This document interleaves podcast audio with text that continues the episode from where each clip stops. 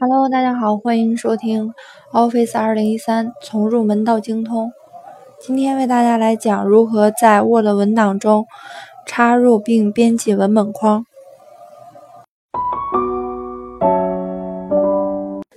在编辑 Word 文档时，我们有的时候会使用到文本框。啊，那我们首先打开 Word 文档，切换到插入选项卡，单击文本组中的文本框按钮，从弹出的内置列表框中选择简单文本框选项。此时，我们就在文档中插入了一个简单文本框，在文本框中输入我们需要的文字，然后将鼠标移动到文本框的边框上。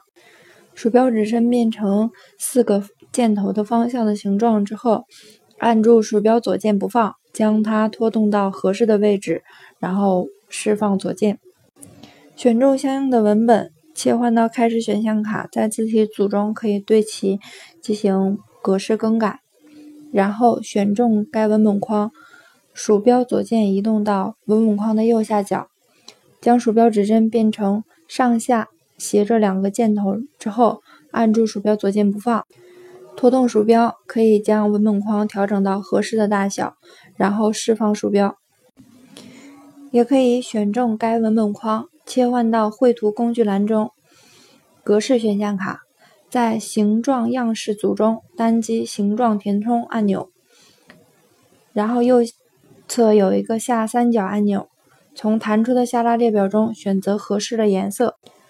在形状样式组中，单击形状轮廓按钮，右侧的下三角按钮弹出下拉列表中选择无轮框选项。在艺术字样式组中，单击文本填充按钮，右侧的下拉按钮中，从弹出的下拉列表中可以选择白色或其他颜色背景。以上即为今天的全部内容。欢迎关注微信公众号 Office 张某某，更多精彩内容等着你哦。